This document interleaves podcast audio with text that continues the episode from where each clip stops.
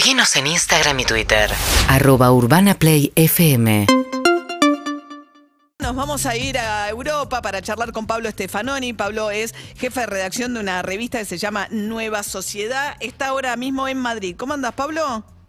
Hola María, ¿cómo estás? Buen día. ¿Todo bien? Sí, muy bien. ¿Es feriado en España?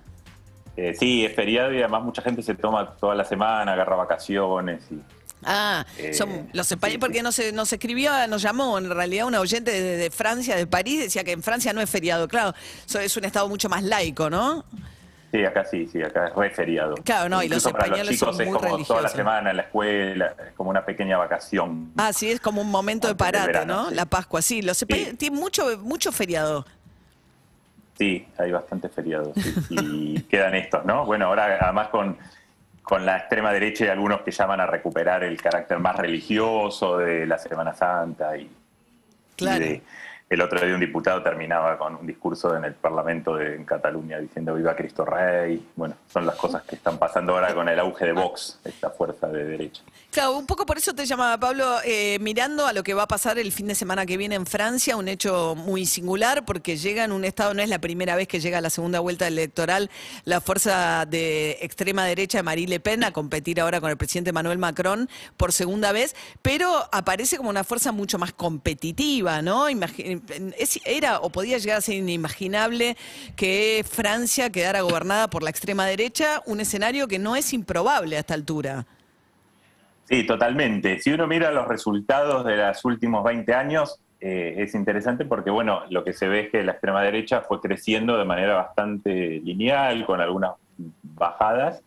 Pero, por ejemplo, hace 20 años exactamente, el padre de Marine Le Pen fue el primero que llegó de la extrema derecha, Jean-Marie Le Pen, a la segunda vuelta, en 2002. Eso fue una conmoción.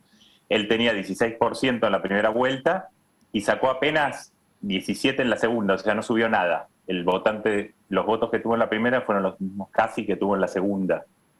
Y el, más del 80% votó por Jacques Chirac, el candidato de derecha, de centro derecha, contra la extrema derecha en lo que se llaman los cordones sanitarios, ¿no?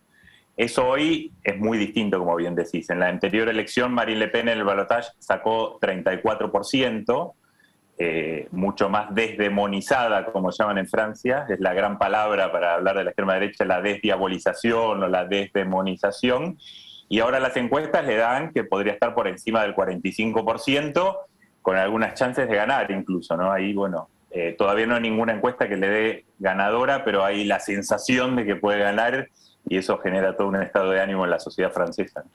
Ella es anti-Europa, anti-inmigración, anti... ¿Qué componentes, digamos, ti- tiene su discurso saliente? Más allá de esta cosa de, me llamaba la atención el paralelismo, que obviamente por algo lo hace también acá Javier Milei, de hablar de que la política es una casta de privilegiados que no tiene la menor idea de lo que le pasa realmente al laburante en Francia. Sí, totalmente. Eh, tiene varias cosas que son los tópicos de la extrema derecha, como decís, pero lo fue moderando. Esta desdiabolización de la extrema derecha implicó moderar en el discurso. Pues, bueno, algunos dicen que eso es puro maquillaje, pero efectivamente moderó cosas y la fue como. En esta campaña, por ejemplo, ya no habla de salir de Europa, eh, más en una lógica de como hace Hungría o Polonia, que se distancian de medidas europeas y tensionan mucho, pero no, no propone un Frexit. Eh, Ah, el Brexit, giro. claro, que sería como el Brexit, como la salida de El Inglaterra de la. Unión Europea, claro. ella ya no habla de, de eso, de salir. Dice que hay que, hay que eh, tensionar más las cosas, no aceptar todo, como un poco lo que hace en Europa del Este, Víctor Orbán en Hungría, por ejemplo, que está siempre como poniendo todo en tensión, pero no rompe. En segundo lugar, hizo un giro muy fuerte hacia discurso socioeconómico, de poder adquisitivo en un contexto de inflación y de precarización de muchos aspectos de la vida social, tiene mucho más énfasis en lo socioeconómico. Eh, a diferencia de una derecha como la de Milei, Marine Le Pen no es antiestado, solo que propone que el estado de bienestar sea para los franceses, lo que llama la prioridad nacional, que tengan prioridad siempre los franceses por encima de cualquier otro para acceder a todo, a la salud, a la educación y demás, pero no hay una posición antiestado. Y ella es interesante porque está dando vuelta un poco la idea del cordón sanitario o lo que en Francia llaman la, le bagage, el- la barrera republicana contra la extrema derecha. Ella dice, bueno, lo que hay que hacer es en verdad una barrera contra la desolación social y la desestructuración nacional que van a causar cinco años más de Macron. Está usando ella misma el discurso este del cordón, pero no contra en ella. caso contra Macron, Claro. que es el mismo que Macron quiere usar contra ella, ¿no? Eh, entonces interesante cómo van cambiando los discursos y ella claramente esta vez apareció mucho más amable, eh, más sonriente, hablando de sus gatos, apareció como un amante de los gatos, o sea, efectivamente esa palabra, la desdiabolización, funciona. Y aunque no gane, sí, va a estar cerca de la mitad del electorado francés, ¿no? Impresionante. Eh, Hay algo eso de ya la- es un dato en sí mismo, ¿no? Claro, al, al fastidio con el sistema político en general, ¿no? La idea de hablar de castas y, y demás, Sí. se suma también los descontentos que surgen de la mano de la inflación, ¿no? Está pasando, digo, la inflación está golpeando a Biden en, en Estados Unidos. En España está, ¿cómo está el tema de la inflación? Y España tiene la más alta después de los años 80, eh, casi 10% de inflación, alrededor del 10% es muy alta. Eh, en Francia también es alta y Marine Le Pen usó mucho lo del poder adquisitivo y además lo que a veces no se ve afuera de Francia mucho es que realmente hay un gran sector de la sociedad francesa que odia a Macron. Eh, Macron se quedó con el cartel de presidente de los ricos, eh, todo el movimiento de los chalecos amarillos fue lo que muchos llamaron el movimiento de la Francia de las rotondas. Cuando uno sale a las periferias está lleno de rotondas, Francia.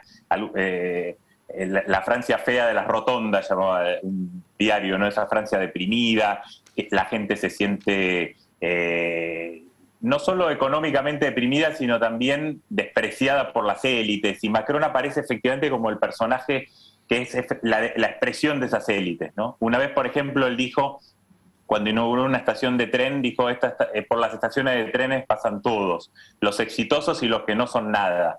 Esa expresión quedó los que no son nada, porque es la visión que tiene esa élite parisina y eso genera mucho rechazo y hace que incluso gente que votó a la izquierda de Mélenchon, que quedó muy bien el candidato a la izquierda, quedó casi compitiendo voto a voto con Marine Le Pen, quedó solo un punto abajo, podría haber pasado a la segunda vuelta. Hay una parte de los que votaron a la izquierda eh, que incluso estarían dispuestos o a no votar, una gran parte, o a- y una pequeña parte por votar a Le Pen.